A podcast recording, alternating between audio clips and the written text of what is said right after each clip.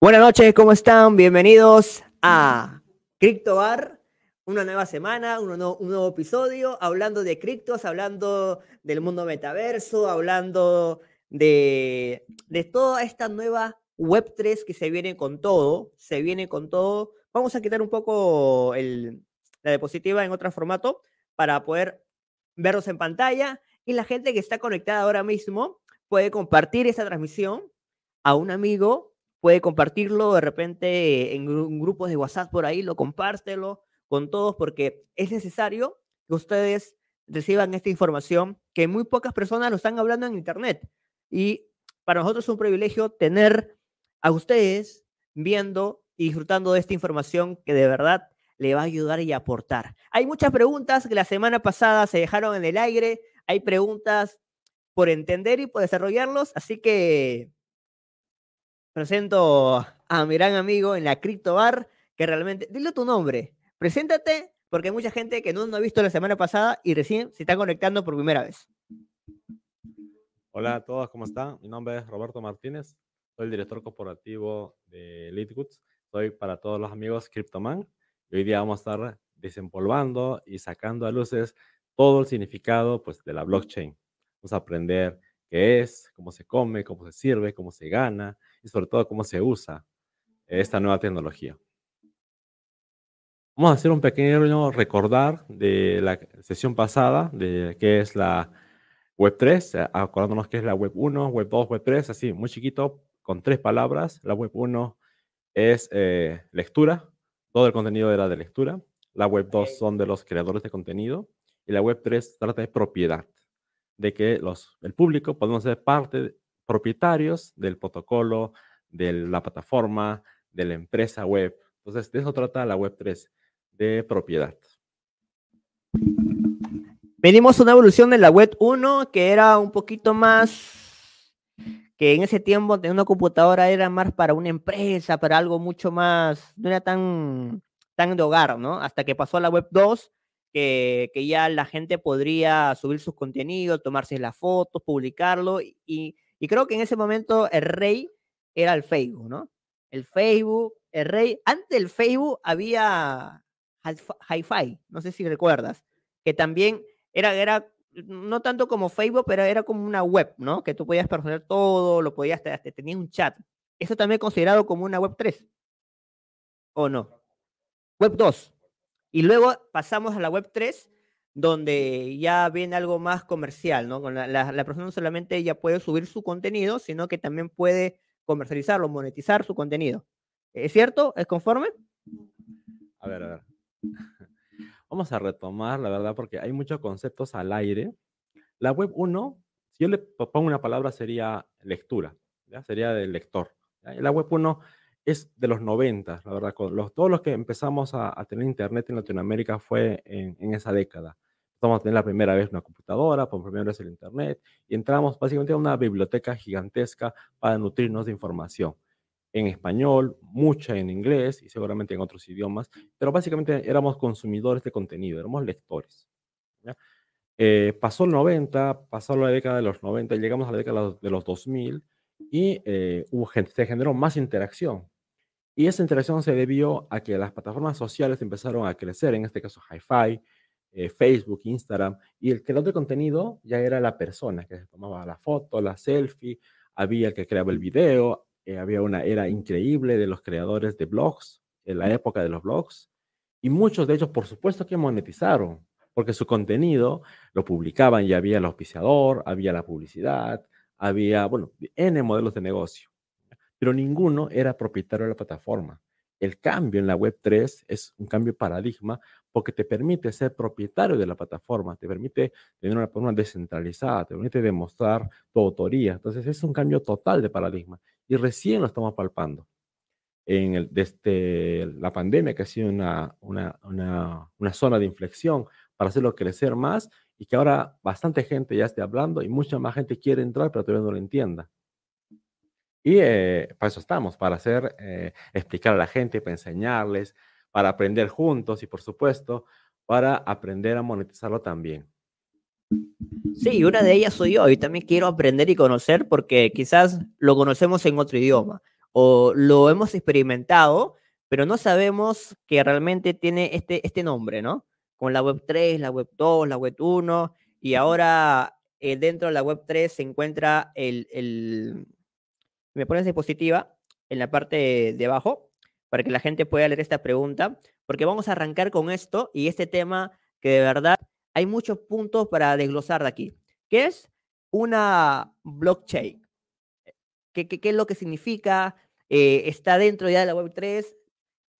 ¿Es algo que se va a venir o es algo que ya está con nosotros? Lo estamos viviendo, pero no sabíamos qué significaba esa palabra. Bueno, la blockchain es lo que permite que la Web3 tenga sentido. Eh, hubo un término Web3 hace muchos años, en el 2004, eh, y le, llamaban la web semántica, ¿ya? Pero, eh, pero se quedó ahí, se quedó ahí. Un, mismo término Web3 con blockchain sí tiene mucho más sentido, ¿ya?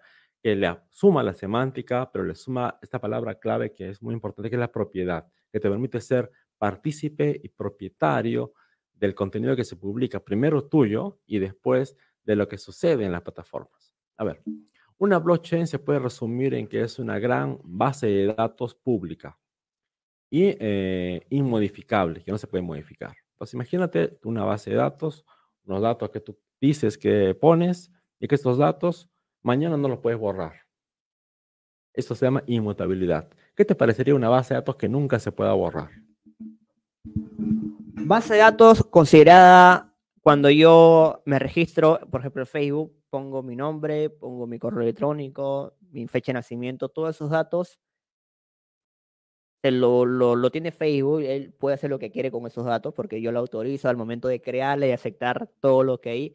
Entonces, me quiere decir que esos datos no se pueden borrar, pero para el que el dueño de la plataforma o, o para mí. O sea, yo lo puedo usar también para fines comerciales y prohibirle a la plataforma Facebook que no use más mi, mi, mi, mi, información para que lo venda o para que lo distribuya, sino que si lo tiene que hacer, y ahí lo permito, pero me toca un porcentaje, me toca algo o, lo vendo. ¿E-, ¿Es posible eso en la blockchain? Ah, esto no es una guerra contra las empresas gigantescas como Facebook, como Instagram, como LinkedIn, no es una guerra contra ellas, es una alternativa a que las cosas se hagan de diferente manera, de diferente forma. ¿ya? Por ejemplo, eh, por supuesto que cuando nosotros grabamos en una base de datos pública y, o privada, como en este caso Facebook o, cualquier otra, nosotros estamos autorizando a que esa empresa haga lo que quiera, incluso monetizar, incluso comercializar con nuestros datos. El gran negocio de estas empresas es recopilar nuestra información, nuestro contenido y usarnos de carne de cañón para segmentar nuestra, nuestro perfil. Segmenta nuestro perfil y eso lo vende a empresas que anuncian. Eh, yo, yo soy una agencia de viajes, quiero anunciar a jóvenes de 30 a 20 años paquetes de un día para vuelos. Entonces, ¿dónde está esa carnecita que quiere viajar, que sale de vacaciones hoy? Pues ahí está. La misma gente lo publica, salí de vacaciones, me quiero ir a Europa. Entonces, te pones como carne de cañón para que venga una empresa y te venda la publicidad. Entonces, eh, y eso lo aceptas. Muy aparte, por supuesto, que puedes generar, eh, monetizar, porque puedes vender tu post, puedes juntar a tu comunidad, pero la alternativa a eso es los productos que se pueden hacer con blockchain y se pueden hacer de una mejor manera. Eh, la blockchain es un registro inmutable de información propiedad del usuario que lo creó para poder generar negocios futuros. ¿Cuáles? Estamos aprendiendo, estamos descubriendo de cómo se hacen esos negocios futuros. Ese es un poco. Negocios futuros, negocios que se vienen y nos apuntan a tener más, o sea, o sea, yo lo que estoy entendiendo es que ya no es tanto de las empresas grandes, sino que también vamos a, vamos a tener derecho de, nuestro, de nuestra información, que, que realmente eh, en, la vida real, este, nadie puede tener tu DNI, no solamente tú, es tu información, tus datos, que sea, no puede haber dos DNI, solamente una sola información. Y las redes lo usan porque cuando lo entregamos, aceptamos los términos y condiciones, muchas veces lo hacemos inconscientemente, no sabemos nada ni leemos todo el texto que nos manda Facebook o cualquier X, aplicativo para aceptar crear, solamente nos... Estamos ahí porque es la tendencia, ¿no? Como el TikTok, por ejemplo, y estamos ahí, pero no sabemos qué cosa hemos aceptado.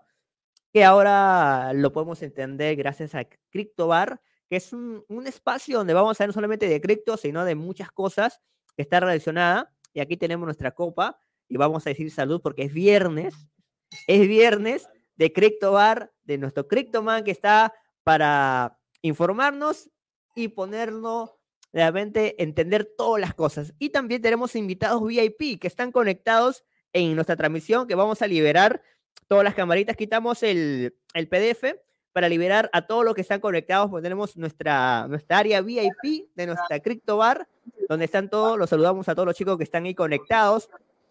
¿Cómo están? Bienvenidos. Ellos son la área VIP de este CryptoBar donde también van a poder liberar sus micrófonos y también hacer sus preguntas sobre el tema que estamos haciendo o entre algunas dudas que se quedaron la semana pasada también por responder. Ese es el momento de hacerlo. Así que le damos la bienvenida a la zona VIP, los que están ahí conectados, quieren hablar, activen sus micrófonos por ahí para conversar y hablar un poco sobre esta tendencia, sobre todo lo que está pasando en el mundo digital.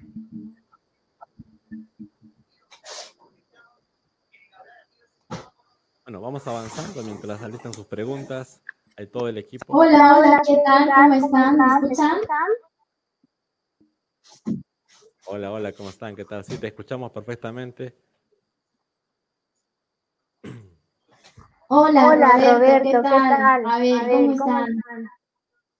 Súper, estoy escuchando la conversación un poco de lo que están conversando sobre qué es la blockchain y, y, la verdad, la verdad eh, a, mí, a mí, sinceramente, me gustaría que o sea, tres palabras, palabras más o menos, más o menos entender bastante bien qué es la blockchain. Yo sería una explicadora porque, porque para mí es algo nuevo, nuevo también. Vamos a apagar algunos al micrófono y el que quiera hablar, por favor, lo prende para que no haya problema del eco. Ahí nos están comentando que hay un tema con el eco. Ya, ahora sí puedes hablar, Angie. Para que te escuche bien, ¿puedes repetir la pregunta, por favor?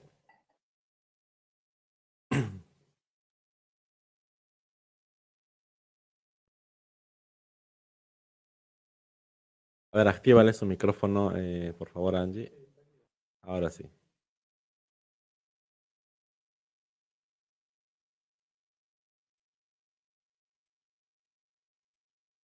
Ya, genial. Mientras esperamos que Angie nos repita la pregunta, pues vamos desentrañando la, la blockchain. Ya hemos dicho que es una capa de información inmutable, que no se puede cambiar la información que hay en la base de datos y solo puedes agregar información. Esa información tiene la peculiaridad de que tiene un firmante, o sea, tiene la persona que lo escribió, tiene la autoría, el autor exacto. En este caso, un libro. Totalmente. Tú con eh, la autoría, tú demuestras que eres el autor, ya sea de la foto, ya sea del libro, ya sea de lo que de la música, ya sea de lo que tú hayas creado. Así sea un hola. El tu hola mundo, pues le pones tu firma y eh, todo el mundo sabe que es tuyo. este solo hecho de poder firmar, de poder autenticar, de poder decir que tú has hecho algo y que nunca más sea borrado, que sea inmutable, ¿Qué te hace pensar? De que tú puedas eh, crear algo y esa creación tú la firmes con tu nombre y apellido y nunca más en toda la historia se borre. ¿Qué opinas de eso? O sea, yo puedo dejar de existir y eso va a estar ahí. Hasta que la red muera. Y al morir se lleva toda mi información y, y ellos pueden dar de baja la, la, red y esos datos ellos pueden seguir comercializando o Hoy, aún a pesar que no existe la red, eh, yo pueda por interno con ellos decir si se va mi, mi, mi información con ellos o, o, o como... En la blockchain no existen ellos. ¿ya? Eso es lo más importante. No existen ellos. No hay una empresa centralizada que tú le tengas que, que negociar, que decir, que pedir que por favorcito. No existe. No hay ellos. Es un protocolo, es, es unas reglas, es una máquina la que está allá atrás. ¿ya? Y esa máquina va a, primero que nada, va a grabar tu información y va a grabar quién la, quién la realizó. Entonces, tienes el contenido, tienes el firmante Y mientras esa red viva, te fuiste allá al extremo de qué pasa cuando se muere la red, pero mientras esa red viva, pues tu información va a estar pública. ¿ya? La red Bitcoin, que es la red más antigua, que es la primera red que salió, pues ya tiene, tiene 11 años. En el mundo dirían que es un bebé, tiene 11 añitos. La red Ethereum tiene 5 añitos, es el primer hijo de, la segunda generación de blockchains. Y la última bit, red eh, blockchain tendrá menos de un minuto seguramente. Actualmente hay más de 20.000 proyectos de criptomonedas. Hoy mismo están haciendo una criptomoneda, estoy seguro. A un minuto atrás están haciendo otra criptomoneda. Para que haya 20.000 monedas, mira, para que te hagas una comparación, hay 375 países en el mundo y seguramente 375 monedas. De repente menos porque algunos tienen el dólar en otros países. Pero hay 2.000 criptomonedas. Perdón, 20.000 criptomonedas, para que te hagas una idea. Y es tan fácil que seguramente en una de estas tardes vamos a crear una criptomoneda en menos de 5 minutos en una charla que también les voy a dar y van a aprender a crear su propia criptomoneda, que por supuesto no va a valer nada. Va a valer conforme tú le des uso, le des y tu comunidad le dé uso y, el, valor va a ser intrínseco. Pero per se, la, la criptomoneda vale cero, cualquiera. El valor lo da el público, la adopción. ¿Quién paga más por esta otra criptomoneda? Pero a ver, el cambio tecnológico, el cambio disruptivo es que tú puedes crear algo y ese algo tú lo firmas, entonces, y tú puedes demostrar fehacientemente que eres el autor de ese algo que has creado. Y eso fundamentalmente es el cambio que cambia todo. Todo, todo, todo, todo lo cambia eso. ¿Qué opinas? Realmente es algo que nos da un poco más de tranquilidad porque conscientemente vamos a saber qué hacen o dónde se va nuestra información. ¿no? Por ahí, si lo entiendo de esa manera, me da tranquilidad de poder, de que la información es mía, que tengo los derechos de autor, que va a quedar la información de por vida, eh, mientras que la red esté viva, pero ya, ya de manera más, este, más consciente, más consciente, lo que años atrás no se llevaba eso. O sea, aceptábamos y ellos hacían lo que querían con la información y lo siguen haciendo. Ahora con el tema, eh, por ejemplo, abro una página web y me sale siempre un botón flotante que dice acepta las cookies, ¿no? Y por ahí ya lo están diciendo que aceptas que la información de, esta navegación pueda irse para fines comerciales. Lo, entiendo así, ¿no? Lo entiendo así. Entonces, estoy también empapándome todo este tema, que es un tema muy amplio. Por eso quiero que todos los que están conectados en el VIP, que están ahí, activa su cámara de todo, por favor, para que puedan hacer sus preguntas también sobre el tema que estamos hablando y a ver qué más opina. Por ahí también tenemos un chat privado en la parte de atrás donde podemos abrirlo. Ahí están, aquí está, más allá, más hay un chat. Aquí están, ahí dice chat privado, mira, debajo de marca. Casi terminando. Ajá, ahí.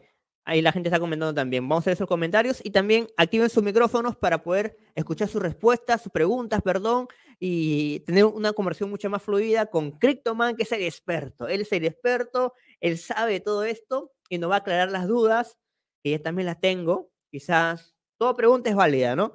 Dice que, eh, que no pregunta, eh, tonto no es el que no pregunta, ¿no? Sino el que que se, que se queda con la duda, que se queda callado, ¿no? Entonces, hay que decirlo porque es totalmente nuevo, es algo que recién estamos conociendo. No hay mucha información, siento yo, en Internet de, de estas cosas que estamos hablando, o si lo hay, de repente está en otro idioma, no es algo tan, tan común, frecuente que lo podemos ver en una transmisión en vivo. No sé cuántos ahorita están transmitiendo con este contenido, pero es algo que de verdad deberíamos, deberíamos interesarnos o deberíamos dejarlo por la ligera o sea, que vengan las redes que quieran, mis datos y ya, o realmente tendríamos que tomar nosotros como ciudadanos normales, eh, tener conciencia sobre la blockchain, como la Web3. ¿Deberíamos tener conciencia? ¿Deberíamos estudiar un poquito más eso, prepararnos? Hay otro tema bien clave que es la privacidad de los datos. Es un derecho fundamental tener control de los datos que uno elige compartir. Eh, para esto la blockchain es una de las soluciones. Por supuesto, se está trabajando mucho en el tema de empoderar al usuario para que sea dueño de sus, de sus datos. Para empezar, la Unión Europea ya sacó una ley, una ley por la que todos somos culpables o, la vemos todos los días, a cada rato, con esas pantallitas que tú bien decías, de que aceptan las cookies, ¿no? En, Europa está prohibido uh, recopilar datos de forma automática y, el usuario tiene explícitamente que aceptar que traqueen tus datos. Y esas son las pantallitas que te dicen aceptar las cookies. Tú le estás aceptando explícitamente, por supuesto nadie lee detrás de esas letritas, que estás aceptando que tus datos sean traqueados para que conecten, que si hoy día visitaste la página A, mañana la página C, por supuesto que mañana te ofrezcan el producto C, que enlazó ambas páginas y te ofrece un producto número C o te hace el famoso remarketing, ¿no? Yo tú pediste información de vuelos y toda la semana está llegando publicidad de vuelos, vuelo, vuelo, vuelo, vuelo, vuelo, ¿no? Y te invaden, la, famosa invasión, el famoso remarketing. Entonces, eh, y tú estás autorizando a eso. Estados Unidos lo está, lo está considerando y supuestamente Latinoamérica también, pero acá siempre estamos un, pasito atrás para copiar esas leyes. Ahora, a partir del 2023, ahora va a estar totalmente prohibido a recopilar información de forma anónima y eh, ya no va a ser negocio a lanzar publicidad por redes sociales, porque no va, no va a poder traquearte, no va a poder targetearte como antes, como ahora lo hace. Ya se atrasó un año entero por decisión de Estados Unidos. Eh, y bueno, en América imagino que también se va a poder hacer todavía uno o dos años más. Pero ¿qué significa esto? Que cada vez más es importante la privacidad de tus datos. Tú como usuario tienes el derecho de decir cómo lo compartes, con quién lo compartes y si no quieres compartirlo, pues se queda contigo. Entonces, la blockchain es uno de los, de los caballitos de batalla que te permite tomar esas decisiones que te permite ser dueño de tus datos, que te permite decidir con quién compartes esos datos. Abrimos el micrófono para nuestros invitados VIP, si tienen alguna pregunta, algún dato importante ahí. Ajá, de ese lado. De ese lado están... ¿Cómo te va mm, ¿Qué tal, Roberto? Buenas noches, Nerio. Hola, hola, Nerio. No se me puede escuchar. Este, básicamente, este, mi pregunta es, ¿cómo, ¿cómo funciona un blockchain? ¿Y cuál es su utilidad fundamental en estos de criptomonedas, ¿no? O sea, ¿cuál es su uso principal en las criptomonedas? Ya, aparte de las criptomonedas, el uso fundamental de la blockchain es guardar históricamente los datos eh, y que estos datos tú no lo puedas decir después, negarte a haberlos, haberlos escrito, haberlos dicho. Entonces, eso quiere decir que la trazabilidad y la inmutabilidad son el mayor caso de uso actualmente. ¿Qué quiere decir trazabilidad? Que llegamos hasta el origen, eh, hasta el registro cero de cómo funcionó la transacción. Y em, la inmutabilidad, inmutabilidad es que ese dato es de confianza porque no se ha modificado nunca. Entonces, si tú sumas inmutabilidad más trazabilidad, tienes confianza. Y la confianza es lo que vende la blockchain. Las transacciones que se hagan en la blockchain, ya sea que vendas carros, ya sea que hagas una red social, ya sea que hagas un chat, ya sea que hagas un mail, ya sea que hagas salud, ya sea que hagas el negocio que sea encima, tú vas a tener esas dos características, inmutabilidad y trazabilidad. Y la tercera característica que le agregas a la blockchain es descentralización. ¿Qué significa? Que no hay un botón de apagado. Mañana no vas a pagar el protocolo y por tu decisión va a dejar de existir. No, la descentralización funciona de tal manera que haya muchos nodos distribuidos, sincronizados de tal forma que nunca se pueda borrar el dato que ya quedó grabado y consensuado. Entonces, eh, no, no va a poder ser hackeado, no va a poder ser borrado, no, no te vas a poder negar lo que es escrito. A esas tres características fundamentales, tú súmale el modelo de negocio que quieras sumarle venta de entradas, eh, visualización de cursos, visión de publicidad, salud, el modelo de negocio que tú quieras montar encima, ya es tu creatividad. Por supuesto, eh, la solución ya el mercado te lo pide. Pero con esas tres características funciona o es la base de la blockchain. Los datos, siento yo que hoy es el activo más poderoso que puede existir para un negocio tener en un grupo de WhatsApp diferentes contactos que, cumplen los perfiles base a tu negocio, con un solo mensajito puedes vender a, casi el 60, 50 o 30% de ese grupo. Entonces, eh, las grandes empresas, diferentes marcas que, que están en Internet, siempre han estado en el tema de nuestra información. Y lo que logro entender que la blockchain es un tema, es como un, como que un respaldo, ¿no? Que nos da a, los dueños de, de, esos datos, que, que, ya no van a hacer tan comercial nuestra, nuestro, nuestros, nuestros, porque no solamente en una web, no solamente aceptamos los, los, las cookies, sino que no sé si, si también nos, nos estudian o nos ven nuestro comportamiento dentro de la web. A que damos clic, a si, si estamos, solamente dos minutos en esa web o nos quedamos más tiempo, o si esa web lo copiamos el URL y lo compartimos con un amigo porque me interesó de repente ese contenido y, te lo comparto, eh, el contenido con otra persona. ¿No ven también, aparte de nuestros datos, también la blockchain va a proteger esa parte o...? Creo que em, tu pensamiento está todavía enredado en, cómo funciona la Web 2 y cómo nos controla Facebook o cómo nos controla Instagram. Y ese es solo un pedacito tan pequeño que lo voy a marcar en, navegación web, ¿ya? Eh, una cosa es la base de datos, la blockchain que te graba y te permite todo, y otra cosa es cómo te espían, cómo te manipulan, cómo te, te perfilan. ¿ya? Eso es una cosa muy diferente. Entonces, eh, y yo te creería que hay que tener una charla exclusivamente de eso. Como les comentaba la charla pasada, hay un gemelo digital tuyo que está en un algoritmo en, en todas las nubes. Todas las nubes tienen un algoritmo de un gemelo igualito a ti, mejor dicho, igualito a cómo piensas tú. Y te está prediciendo, ajá, y está prediciendo cómo vas a, cómo vas a, cómo vas a accionar. ¿ya? Eh, pero yo diría que hay una charla específica para eso. Y la blockchain lo que hace es, te da una plataforma base para que tú puedas crear mejores protocolos, mejores cosas encima. No es que ahorita sea la solución, por supuesto que no. Ahorita solamente nos marca un camino que seguir, pero estoy seguro que al 100% de hoy, día no hay una solución blockchain que te solucione todo. Está más bien todo por desarrollar, todo por hacer. Está nuevecito de qué están haciendo la blockchain. Le doy la palabra a Yeser que quiere hacer una, una, una pregunta. A ver. ¿Qué tal, Roberto? ¿Cómo estás, Roberto, este, uh, ¿qué tipo de registros puede, manten puede mantenerse en una blockchain? Ya, por el tamaño de, del, del, registro, hasta ahora se mantienen eh, textos. Textos eh, que, por supuesto, se están ampliando a tener un poco más de texto. ¿ya?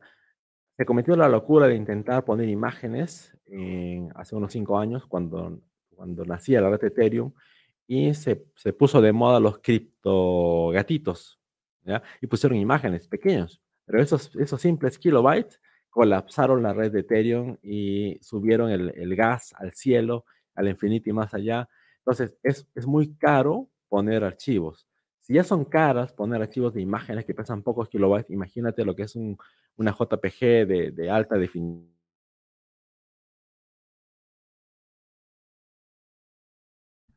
Ah, no, no hay sonido.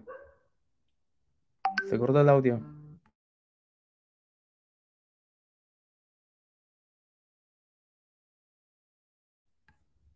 Roberto, el audio.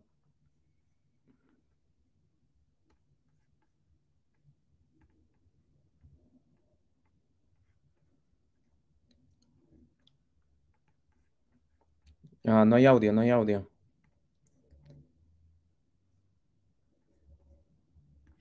No se escucha.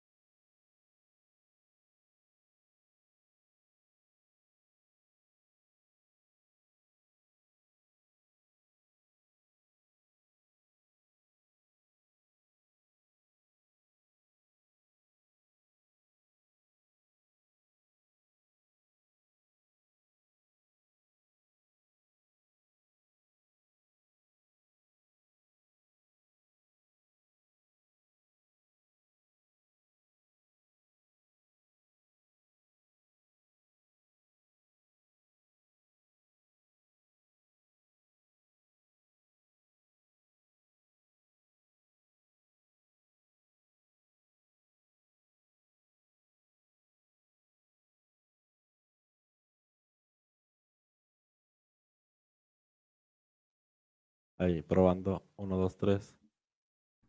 hola, hola. Te escuchamos. Está.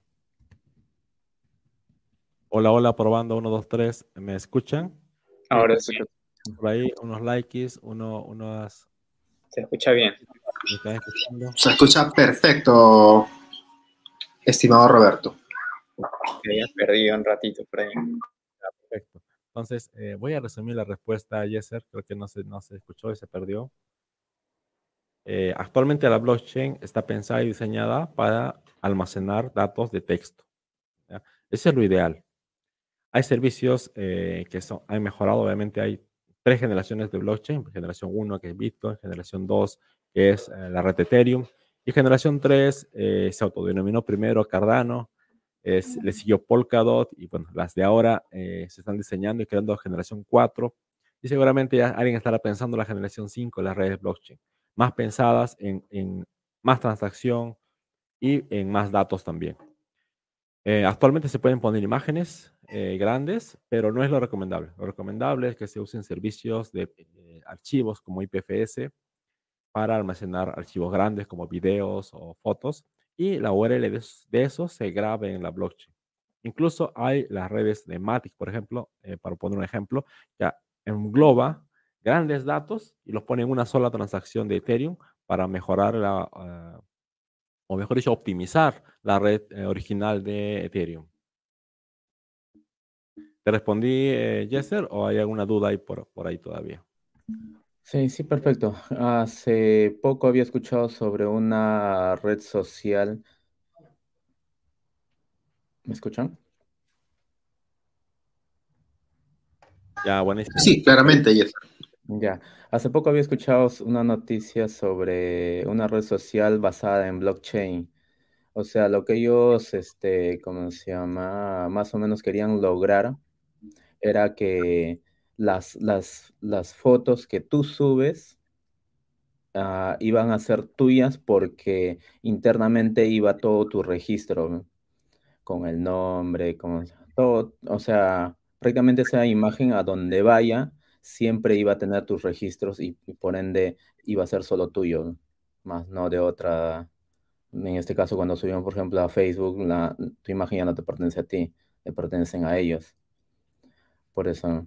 Por ejemplo, eh, Subsocial, la red social creada en la red de Polkadot, hace exactamente lo que tú dices.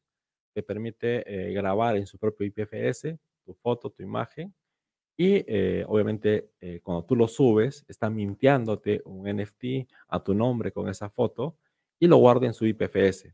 Y Subsocial lo usa como su red social.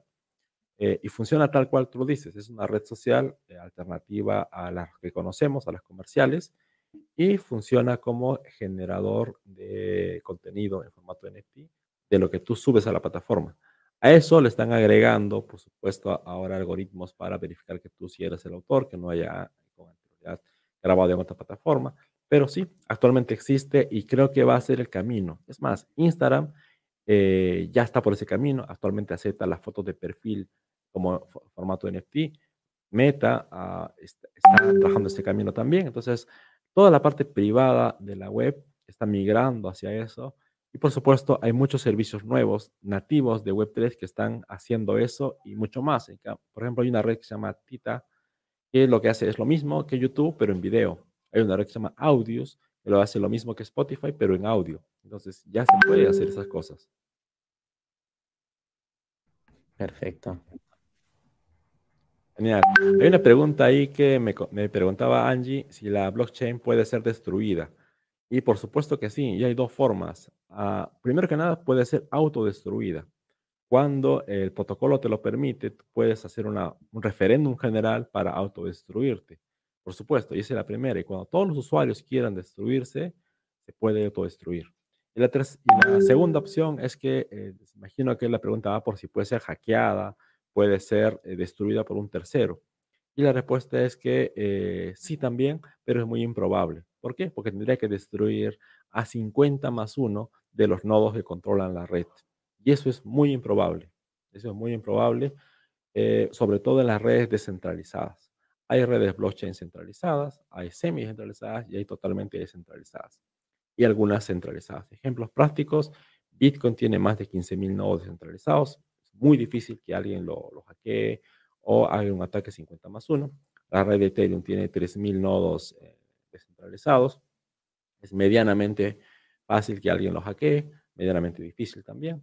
Ahora con, con, el cambio que van a hacer con el futuro merge va a haber más eh, nodos, ya sin recompensa, porque ya no, ya, no, ya, no, ya no va a haber recompensa por minería, pero va a ser más fácil que alguien monte su nodo. Entonces también va a ser eh, muy complicado que lo hackeen. Pero hay redes privadas como la de Binance, que solo tiene 18 nodos, donde sí es posible un ataque, salvo sus propias seguridades.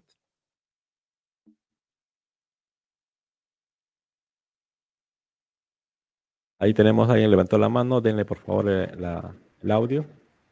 Hola Roberto, buenas noches. Isabel, soy Rolando. ¿Me escucha? Un placer, sí, te escuchamos, fuerte y claro. Este, a ver, yo tengo una duda en ahí, más yendo al otro lado, digamos, del anonimato, ¿no? Digamos, por decir, tú dices que la blockchain, digamos, es, bueno, es eh, inmutable y hay trazabilidad. Eso a mí me da a entender que, por ejemplo, si yo Ah, si un usuario adquiere un bien, eso queda, por decir, registrado en ahí y eso nadie lo puede mover y todos, al mismo tiempo también todos pueden acceder a ese, a ese registro, ¿cierto? Y todos pueden saber, digamos, de que yo o de que un usuario ha podido acceder a algo. Sin embargo, en, en este caso, eso no es, digamos, un poco contraproducente a la privacidad, por decir, yo yo no deseo que nadie se entere de que, digamos, eh, imagínate que haya adquirido algo, ¿no? Entonces, no me interesa que, eso quede registrado.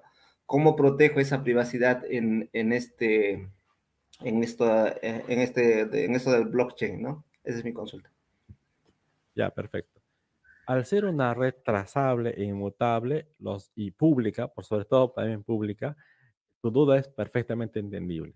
Hubo un, momento, hubo un tiempo en el que se pensó de que era perfecto para blanquear capitales, ¿no? Que se usa una red blockchain famosa como Bitcoin para meter dinero negro, para blanquear dinero, entonces, eh, ese, tipo de dinero. Y se dieron cuenta que eso era absolutamente falso, porque todo, todo, todo dinero o, todo token es perfectamente trazable. Y así pescaron a, a una gente que se robó 100 mil bitcoins eh, hace unos años, los pescaron este mismo año, en febrero, el FBI, porque intentaron venderlos. Y al vender un bitcoin trazado, pues obviamente se enteraron de quién era el, que lo quería vender, ¿no? Y así, eh, todo bitcoin que tú te alguien se haya robado en algún momento, por esta trazabilidad y esta, esta parte pública, todo el mundo sabe eh, qué ha hecho en el futuro y también sabe cuánto tienen en la billetera. Tú podrías saber, sabiendo mi, cuenta, mi número de billetera, saber cuánto tengo, qué tengo, qué, qué NFT tengo, cuánto Bitcoin tengo, cuánto Ethereum tengo.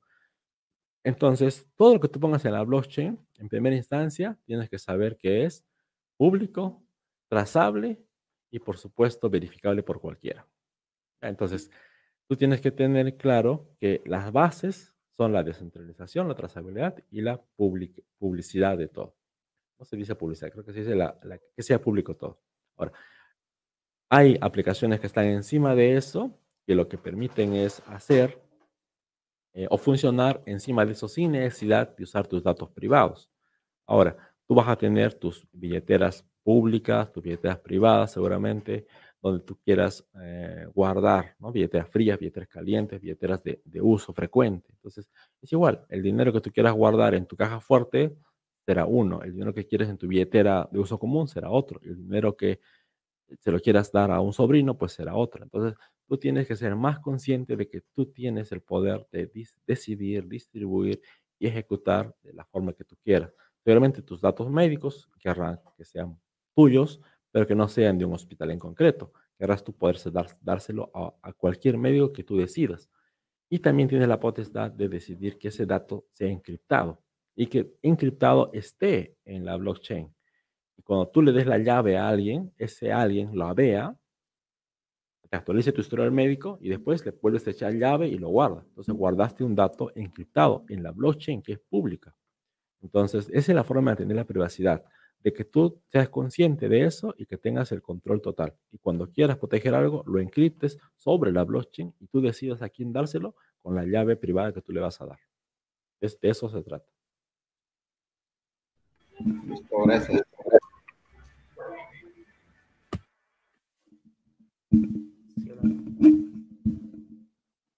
Ya, buenísimo. Pasamos al siguiente slide, por favor, eh, Roger. A ver. Hay una pregunta aquí en, en nuestro chat.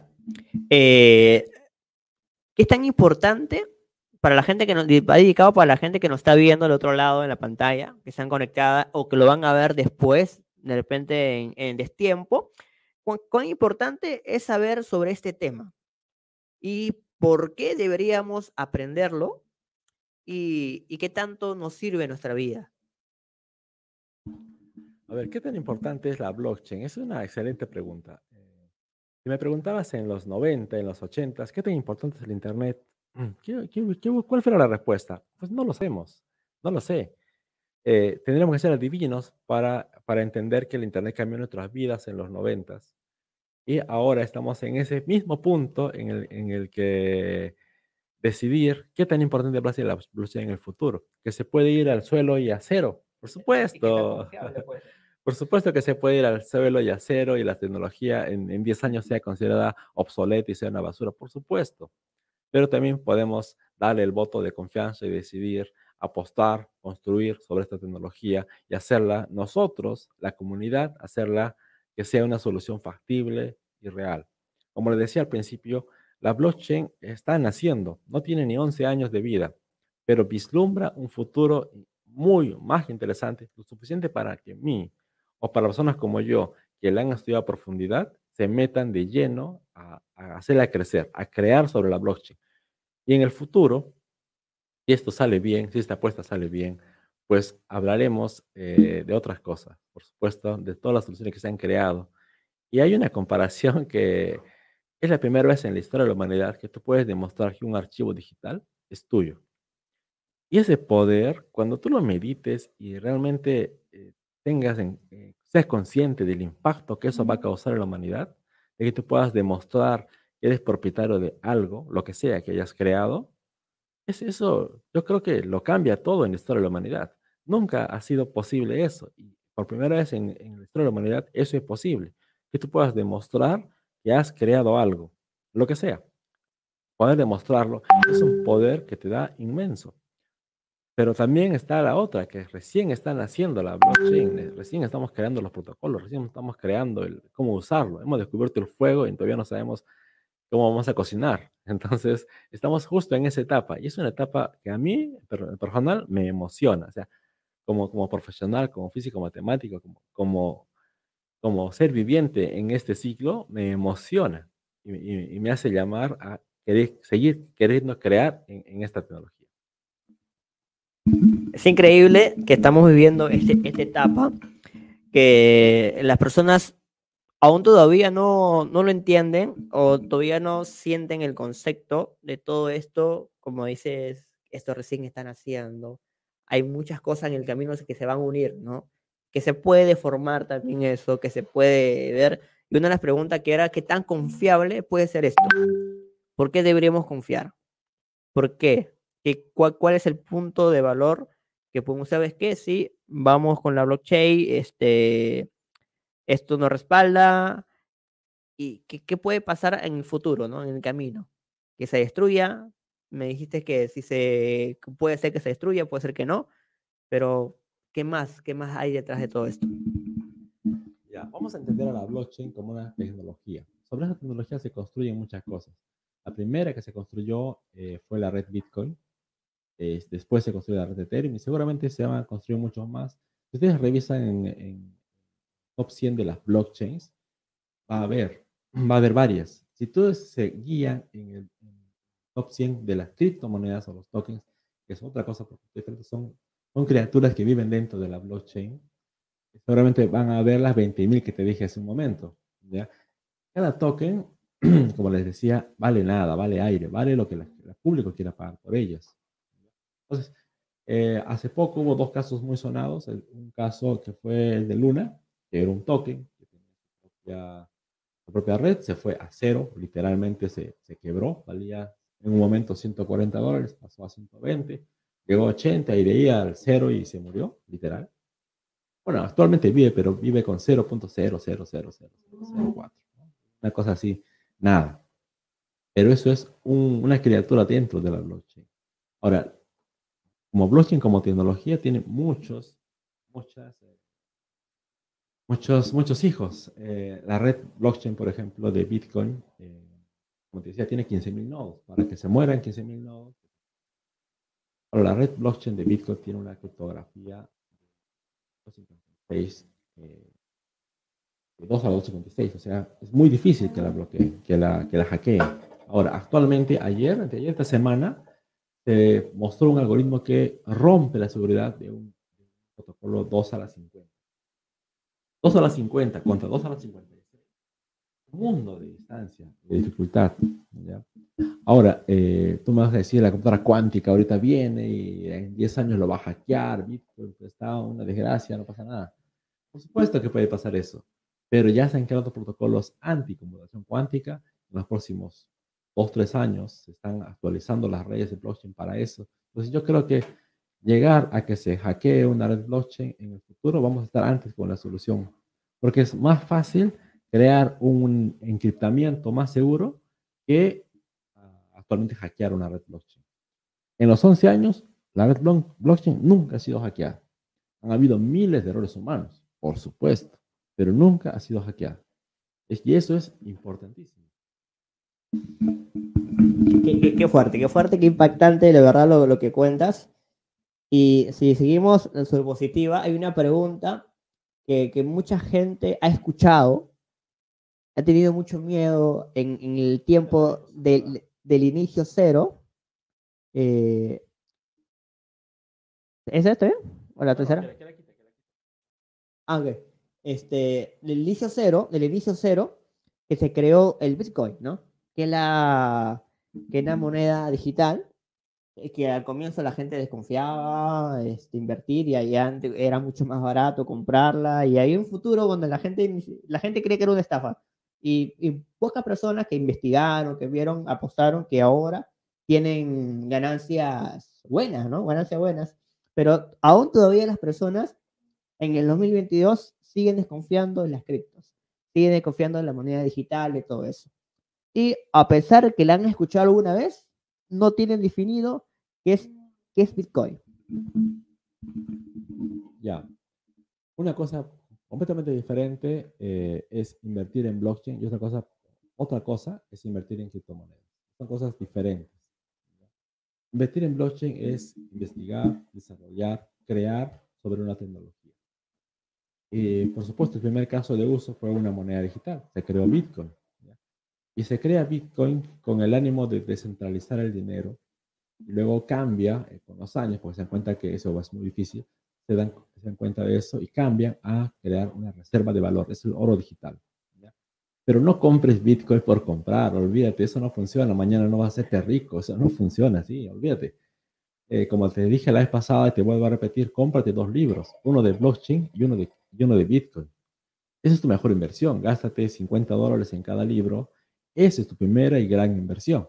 Aprende de Bitcoin, aprende de blockchain. Cuando tengas un año de estudio de eso, recién vas a tener la cabeza para poder hacer una inversión en cripto para hacer trading, para hacerte rico de 10 años, para lo que quieras. Pero tu primera inversión como recomendación oficial de CryptoMine y de CryptoBar es cómprate dos libros físicos para que tú los leas todas las noches. Uno de blockchain y uno de eh, Bitcoin. Voy a poner las recomendaciones eh, en el título del post esos, esos dos libros que te recomiendo comprar. Te voy a poner 10 de cada tema para que los puedas comprar y leer. Esa es lo primero que debería hacer todos los usuarios. Investigar, leer, yo diría mínimamente un año para que recién puedan entender. Porque a lo loco vas a ir a comprar Bitcoin y vas a perder tu plata de acá eh, mañana mismo. Porque así es el mercado de las criptos. El mercado de bolsa de valores de criptos, en la plata que metas hoy, mañana la vas a perder. Y más si te apalancas y metes a futuro. Porque lo primero que tienes que hacer es aprender. Aprender cómo funciona la cripto, cómo funciona el mercado. Y mi, mi área de negocio no es esa. Mi área de negocio es más aprender a desarrollar cosas en la blockchain. Es aprender a programar sobre la blockchain, a poder crear casos de uso, a poder crear valor, a poder hacer que la gente utilice, utilice la blockchain como tecnología, no como instrumento para ser millonario. Ay, ay, ay. Entonces, pero la gente que compró Bitcoin hace años y es millonaria ahora, o posiblemente. O, o también han, han, han, han apostado antes, al inicio uno, o sea, el día cero. Algunos son millonarios, pero algunos también han perdido todo. Si tú compraste Bitcoin hace 10 años, en el 2011 o 2012, hoy eh, estás muy feliz. Pues déjame decir que estás muy feliz. Toda persona que haya comprado Bitcoin en el 2011, ninguno haya perdido. Ninguna perdió nada en el camino. Está feliz. Lo que sí has podido perder es la llave. Es como pediste la llave de tu caja fuerte. Nunca la vas a encontrar. y, eh, nunca la vas a poder hackear. Por hecho, no vas a recordar contraseña, no hay que mandármelo en mail. Sí, puedes tener 100 réplicas de tu llave, por supuesto. Pero basta que te roben una de esas 100, ya fuiste. Entonces, eh, y por supuesto, si te lo mandaste por mail a ti mismo hace 20 años, estoy seguro que ya te la han robado. ¿Por qué? Porque a tu mail tiene acceso muchas personas. Lo guardaste en tu Drive, en tu Dropbox, en tu... Han robado. ¿Por qué? Porque son servicios que eh, en algún momento tienen, tienen huecos de seguridad humana. Que alguien, la secretaria, te miró la cuenta, que dejaste tu laptop abierta, te robaron el celular. Esa no es la forma de guardar una, llave privada. La blockchain tú tienes tu llave pública y tu llave privada. Entonces, tú tienes que guardar la clave secreta en diferentes formas. Y tiene muchas formas. La forma que yo hago es la parto en pedacitos y algunas en las nubes, en diferentes nubes por supuesto, y algunas en espacios físicos. Hasta la tengo impresa en un papel guardada en algún, en algún lugar que yo considere seguro. Entonces, la mejor forma de guardar tus, llaves es la forma que tú te creas está segura. Hay gente que lo manda a tatuar en, en, estas láminas de acero inoxidable para que dure 100 años. Hay gente cada loca, pero yo te aseguro a tu punto original que algún loco ha comprado Bitcoin en el 2011, hoy está muy feliz. Ahí, ahí está, ¿eh? Ahí, ah, ahí Roberto, ahí, ¿qué tal? ¿Qué tal? Soy Ángel. Hola, hola. Hola. A ver, ya, hay un poco, un poco para, para comentar. Es, es, cierto, ¿no? O sea, eh, cuando decimos, tío, mi cámara mejor para que, para andar un poquito. Es cierto, ¿no? O sea, decimos que las personas que, que compraron 2009, 2010, 2011, eh, posiblemente eh, en este tiempo, pues, eh, tengan el dinero que vale Bitcoin. Pero digamos que eso tampoco es tan, tan, tan así, ¿no? Porque hay que considerar que existe eh, el crecimiento del mercado. O sea, es, conozco a varios amigos, entre ellos yo, eh, compramos 2012, pero e, el tema es que lo vendimos también ese año. Entonces, no nada más es, es, es haber comprado. Y, y ahí, ¿por qué comento esto? Porque porque justamente lo que tú decías, ¿no? O sea, lo primero es aprender. Primero hay que saber eh, qué es lo que está pasando, qué es lo que estamos comprando y qué es lo que posiblemente pasará en el futuro. Y, y, estoy seguro, así como yo, en su tiempo, pues, y como mis amigos, eh, nosotros eh, tecnólogos compramos, compramos algunos, algunos bitcoins, pero pasó, pasamos tres, cuatro meses donde, su, por ejemplo, en mi caso, subió como 500 dólares y yo lo vendí estoy seguro que no soy el único. Entonces, y también estoy, eh, de alguna manera, una, tengo alguna certeza de que muchos pasaron eso, ¿no? Posiblemente las personas que no hayan venido es porque eh, se les haya dificultado vender en su momento y que la inversión que hayan hecho en su momento no haya sido algo que, pues, que sea interesante venderlo y no se haya metido a cómo comercializarlo. Entonces, eh, y pues nada, solamente quería a, aportar un poco a que el conocimiento primero a, a a meterse en eso, porque ahora hay por todo lado, ahora hay este, tú lo ves incluso en, en canales de televisión, anuncios que invierten Bitcoin, que, que invierte 200, gana 1500, entonces eh, creo que no pasa por ahí, eh, creo que nosotros ya estamos en el punto de concientizar de que primero educa, este es un mercado eh, para los que pueden aguantar, seamos ciertos, no sé, hace seis meses, un poco más, eh, teníamos el valor de Bitcoin superado los 50 mil, 60 mil, y hay mucha gente que compró en esos precios. Ahora, ¿cuánto estamos? Estamos 20 mil, poco más de 20 mil. Entonces, eh, y, esto, y también algunos que ya venimos eh, bastante rato con esto, también estamos seguros que esto va a volver a unos, a unos precios similares a los que a, los, a los 50, 60, pero es cuestión de tiempo, pero es cuestión de tiempo y cuestión de, de saber en qué momento entrar y en qué momento salir, ¿no? Eh, y pues nada, un poco quería, quería hablar sobre, sobre este tema. Y yo quería, te deja, quería dejarte una pregunta, este, Roberto, ahí para que empieces a comentarnos. Siendo blockchain, blockchain no es Bitcoin, Bitcoin estamos desde 2008, pero blockchain estamos hace muchísimo más tiempo. ¿Por qué, eh, quisiera que nos cuentes, por qué recién el 2008 a raíz de Bitcoin, blockchain agarra este vuelo en la cual hoy en día es blockchain primero y, y, pues, eh, ¿qué pasó? ¿Qué pasó? ¿Qué hizo Bitcoin? ¿Qué hizo Bitcoin? Y de paso también te pregunto, eh, ¿por qué el anonimato del, de los creadores de Bitcoin? ¿Vale? Este, sí, solamente quería poner este tema sobre la mesa. Eh, excelente, excelente pregunta, excelente tema de conversación. A ver, respondo la primera. Por supuesto, yo, yo fui uno de los primeros compradores de, Bitcoin, junto con muchos tecnólogos que estábamos en 2009, 2010, 2011 comprando a nada, ¿no? a valores, a valores eh, que hoy son de risa. seguramente, como a mí, a muchas personas se les dificultó mucho comprar.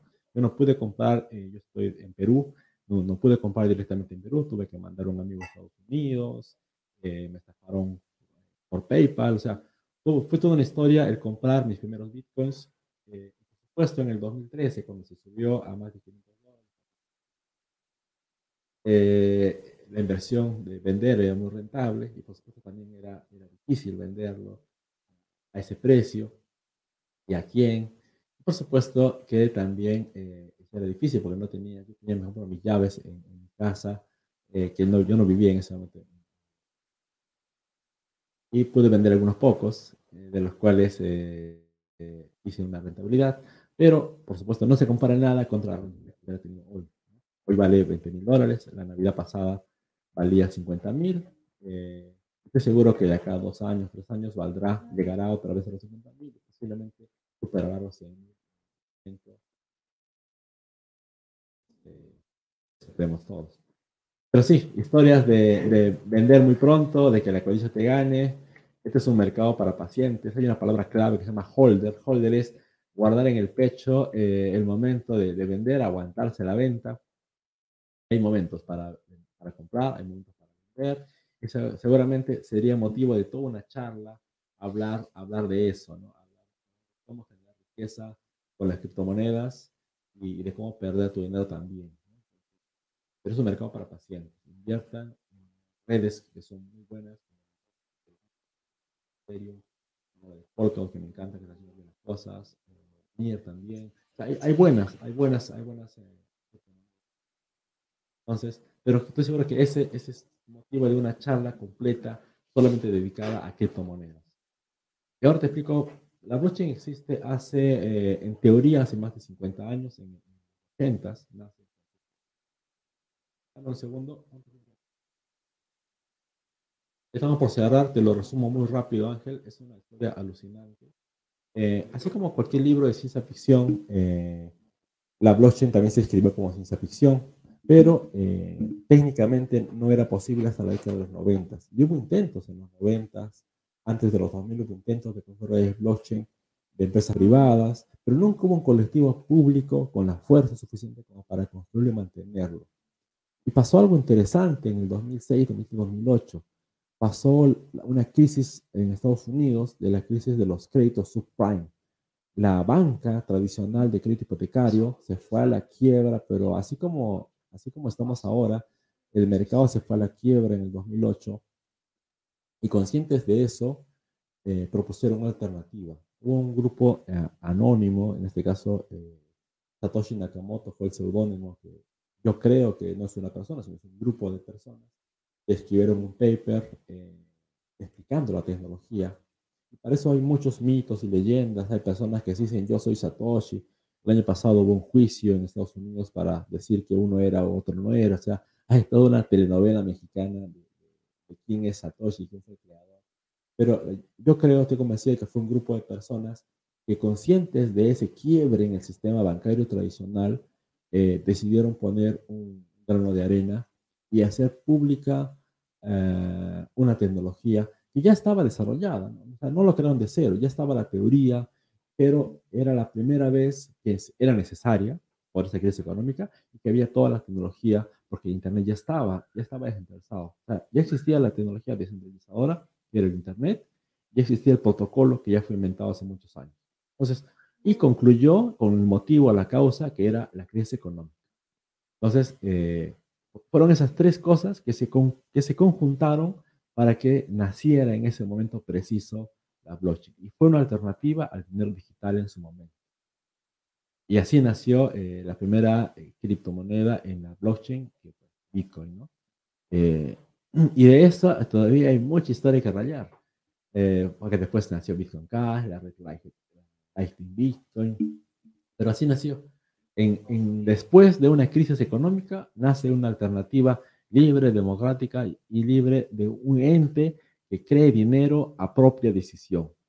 Por ejemplo, ¿qué pasa con Bitcoin? Un, banco central cualquiera crea moneda a libre discreción, a decisión del gobernante de turno, con la inflación y con la deflación que genera todo eso. En cambio, la red de Bitcoin nace con la idea primero de ser descentralizado y que sean los propios mineros los que generen el dinero y que ese dinero sea más difícil de, crear cada cuatro años, los famosos algo. Entonces, tenemos generadores de dinero para los próximos 100 años, hasta el 2120, si no me equivoco, podemos generar bitcoins. Entonces, esa generación que no depende de un gobierno, no que dependa del esfuerzo de unos mineros, y estos mineros, sea cualquier persona que quiera crear, generar eh, lo pueda hacer, eso es lo que creo que, y la necesidad de ese momento, eso fue lo que cambió el mundo Sí, ya para finalizar, eh, CryptoBar, hay una pregunta que no podemos dejar de responder que está en, los comentarios. Le ponemos ahí arriba comentarios para que aparezca en pantalla, para que lo podamos leer. Ahí está. Eh, sí, dale clic al comentario, dale clic al comentario y puedo mostrar. Ahí aparece en los comentarios. Eh, a ver, lo puedes leer para que también lo pueda responder breve para poder ya cerrar esta parte de, de CryptoMan y CryptoBar que estamos todos los viernes con todos ustedes respondiendo preguntas en vivo con CryptoMan. A ver, aquí eh, Jorge Eric eh, nos pregunta, las leyes de delitos por estafa informática y robo de información de cuentas, ¿qué tan eficientes son como para garantizar el buen uso de la billetera electrónica? A ver, esta la voy a trasladar un poco a Latinoamérica y al mundo entero. Eh, al tú tener eh, bitcoins en tu red, eh, red de, bitcoin y tener tus claves privadas tú, tú mismo, tú eres responsable 100% de, de, su posesión y de su custodia. seguramente si te roban el computador, te roban el laptop, tú podrías ir a la policía y o te han metido un troyano y te la hackean, la computadora y te la, se la llevan. Pues seguramente va a pasar lo que pasa con todas las operaciones policiales, denuncias por estafa, que, te, que puedas, eh, que pasen en realidad, que son, pues no quiero decirlo mal, pero son un desastre, ¿no? son un desastre. Y, eh, pero con el debido tiempo funciona. ¿Por qué? Porque, por ejemplo, en Estados Unidos el FBI se demoró unos seis años, pero encontró, encontró no al estafador, no al ladrón, encontró a los que en ese momento quisieron usarlo con el concepto de trazabilidad, todo Bitcoin robado es trazable. Es trazable y cuando lo quieren usar, ahí los capturas. Seguramente con un buen expediente y un buen contacto en la policía, te lo van a, le pueden dar el seguimiento correcto. Ahora, que lo haga o no, ya depende de tu jurisdicción, ya depende del policía, ya depende del caso que lo lleves. Y debido a la magnitud, Seguramente en Estados Unidos ha habido miles de robos de bitcoins y a nadie le ha importado, pero un robo importantísimo a un exchange importante donde se robaron más de 100 mil bitcoins le importó tanto al FBI como para, para uh, seguir el caso. Y por supuesto, con sus propios intereses, ¿no? Porque no, va, no, no van a estar toda la gente para devolverse. Por eso, tiempo. Entonces, ahí también hay, hay intereses, ¿no? Ya a mí como policía me conviene ir por el botín de los casi un trillón de dólares que está detrás de eso. Entonces, las cosas como son. Pero por eso es tan importante que tú grabes tus llaves privadas en diferentes, de diferentes formas y maneras, para que si te roban la laptop no te importe. Porque tu, clave privada la vas a tener distribuida en, pues, en diferentes, con solo tu cabeza y tú tienes acceso. Entonces, eh, a eso también se aprende, eso también se aprende, porque acá no es que me robaron el celular y tienes que hacer mi cuenta, no, acá si te roban el celular, pues tienen un pedacito de rompecabezas y tú tienes el resto y, no pasó nada, no pasó nada, literalmente.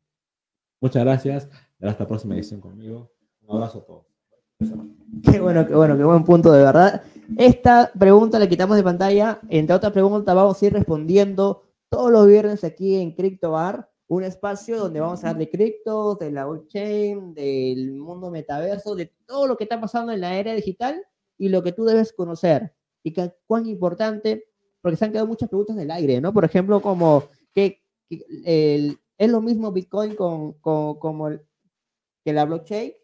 será lo mismo, como otra pregunta, si el Bitcoin es la única moneda que funciona con esta tecnología, entre otras preguntas que vamos a responder el próximo viernes a las 7 de la noche la cita para juntarnos, tomarnos una copita de vino, este, a relajarnos un poquito, que ya estamos el inicio del fin de semana, así que buen fin de semana para todos.